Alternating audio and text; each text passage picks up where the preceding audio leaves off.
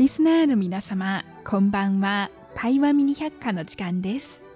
この時間では、台湾のちょっとした豆知識をご紹介しております。ご案内はそう予定です。今の台湾は、ここ56年以来、最も深刻な水不足問題に見舞われています。今年の台湾では、梅雨の時期は例年より短く、秋に入っても台風が台湾に襲来していませんでした。そのため、台湾の水事情は今年、3つの初めてを記録しました。初めて、放水期、つまり降水量の多い時期であるはずの夏に人工降雨作業を行ったこと。初めて10月に渇水対策会議を行ったこと。そして初めて10月に水道の水圧を下げて給水する検圧給水を求める黄色い信号に切り替えたことです。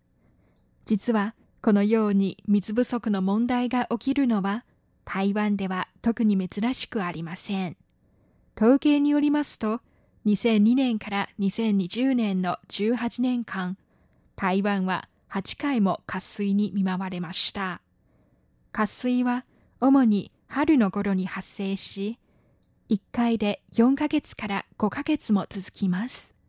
2002年から2004年までの渇水問題は特に深刻で、なんと3年連続水不足問題が7ヶ月も続きました。ところで、台湾は海に囲まれている上、降水量も世界の平均値の2.5倍もあります。どうして水不足問題が頻繁に発生するのでしょうか？今日はこれについてお話ししたいと思います。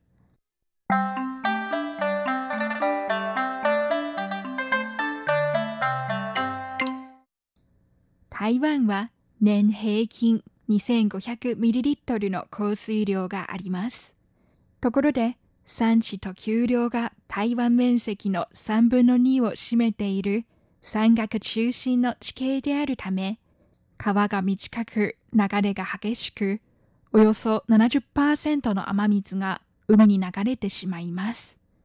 降水量については毎年多少の差がありますが、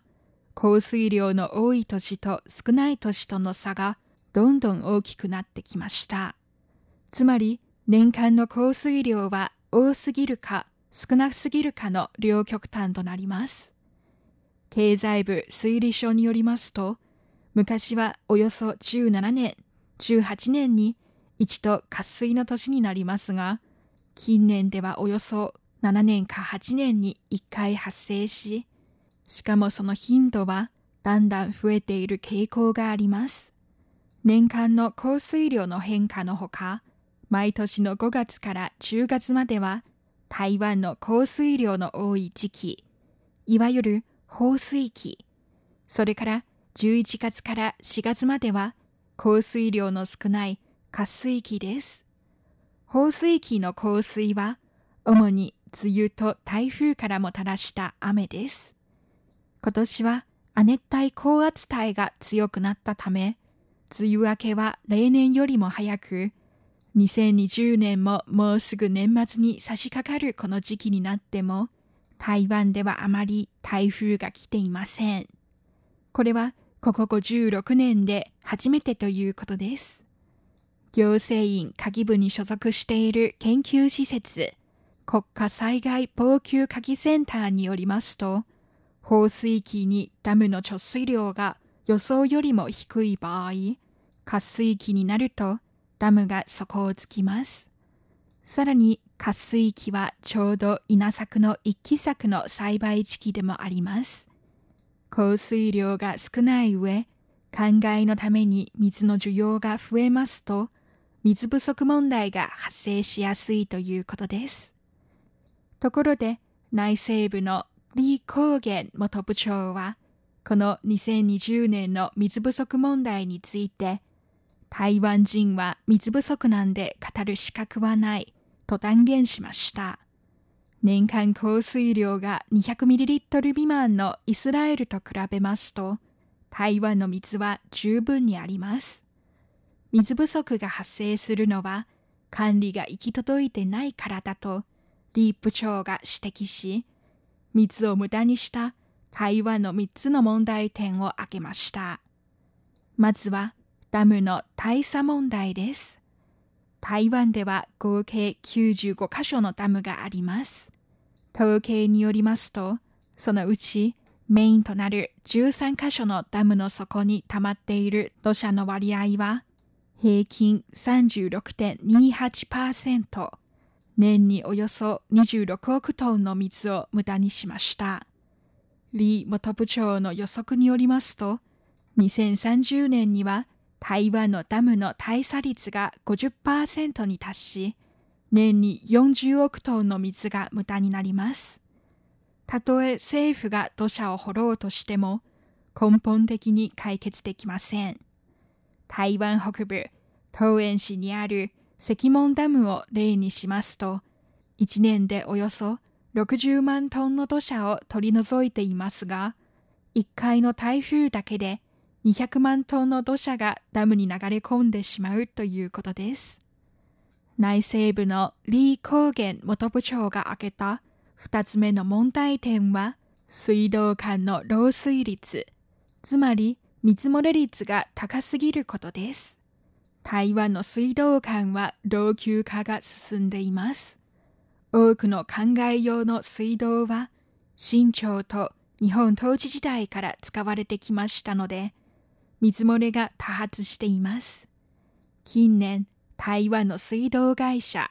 台湾地雷水根数は積極的に水漏れ率低減計画に取り組んでいるおかげで、水漏れ率は徐々に下がっています。統計によりますと、2013年、水漏れ率は18.5%でしたが、2017年6月には15.5%に引き下げられました。しかし、日本東京のわずか3%の水漏れ率と比べますと、やはりまだまだ改善の余地があります。さて、三つ目の問題点は、台湾の安い水道代にあります。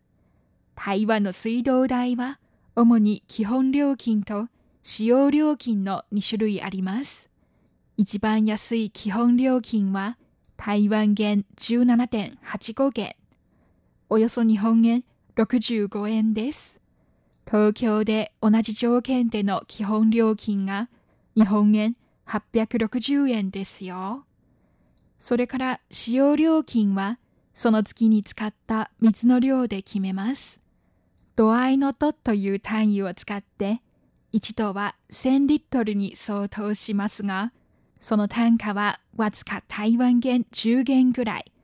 およそ日本円36円。とても安いですね。水道代は安いですから、水を節約しようと思う人も少ないでしょう。経済部推理書の資料をもとに、台湾のダムの貯水状況を記録するウェブサイト、台湾のダムにおけるリアルタイムの情報によりますと、